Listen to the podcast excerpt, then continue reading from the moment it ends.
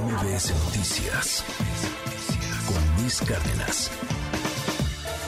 Recomendaciones del séptimo arte con Saúl Arellano.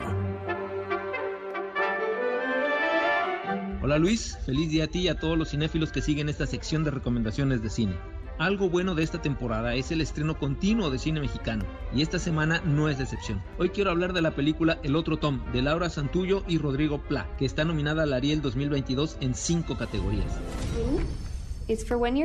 La película se desarrolla en El Paso, Texas, donde vive Elena buscando el sueño americano y que tiene un hijo de nombre Tom que tiene un trastorno de déficit de atención e hiperactividad, lo que lo hace ser rechazado por los maestros de la escuela donde asiste, cosa que no ocurre con sus compañeros que lo aceptan sin ningún problema. Sin embargo, las autoridades escolares deciden que Tom debe ser medicado y esto lleva a que ocurra un accidente no fatal que hace que Elena decida ir en contra de las reglas y detener el tratamiento de su hijo asumiendo los riesgos y las consecuencias. A grandes rasgos, de eso se trata la película, pero está repleta de temas sutiles que van mostrándose y quedando en el transcurso de la misma. Temas como el trato al inmigrante, las comunidades mexicanas en la frontera, las leyes educativas de los Estados Unidos y cómo son asimilados por los profesores latinos en perjuicio de sus conacionales y desde luego la manera en cómo afecta la vida de una madre separada que no solo debe lidiar con la búsqueda de ingresos para vivir mejor, sino con los exabruptos inconscientes de su hijo, que hasta que conoce el trastorno de Tom,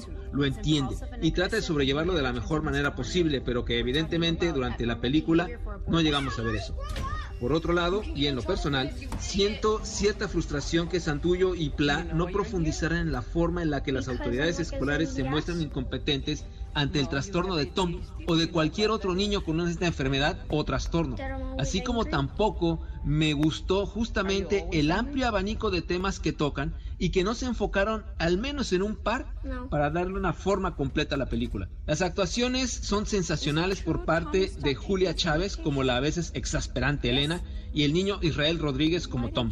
Una película que no necesita del melodrama para echar sal a la herida y la falta total de conocimientos que la sociedad padece en los trastornos que afectan a niños y adultos por igual y que prefieren etiquetar con lugares crueles y comunes para seguir de largo y no asumir un problema y sí ocultarlo en el armario. Estreno nacional a partir de hoy. Mi nombre, Saúl Arellano, pero me encuentran como Saúl Montoro en Twitter, Instagram y Facebook. Que tengan una extraordinaria función de cine mexicano y nos oímos en la siguiente sección.